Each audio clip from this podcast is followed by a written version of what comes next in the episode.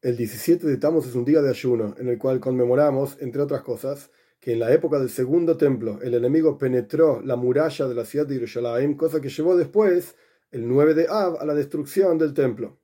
Ahora bien, en una muralla hay puertas para ingresar mercadería, para ingresar personas, para salir personas, para salir mercadería. Y esto en el servicio a Dios representa que hay cosas del mundo que podemos absorber de afuera para adentro y nosotros tenemos capacidad para influir en el mundo de adentro para afuera. Pero cuando el enemigo, es decir, las cosas negativas, la sociedad con sus valores negativos su falta de valores, penetra la muralla que nosotros mismos pusimos, no por una puerta normal, sino que la penetra, esto es algo peligroso y todos tenemos que cuidarnos de este asunto. Y esto es justamente la conmemoración del 17 de Tammuz, el ayuno que el enemigo penetró en la ciudad de Jerusalén.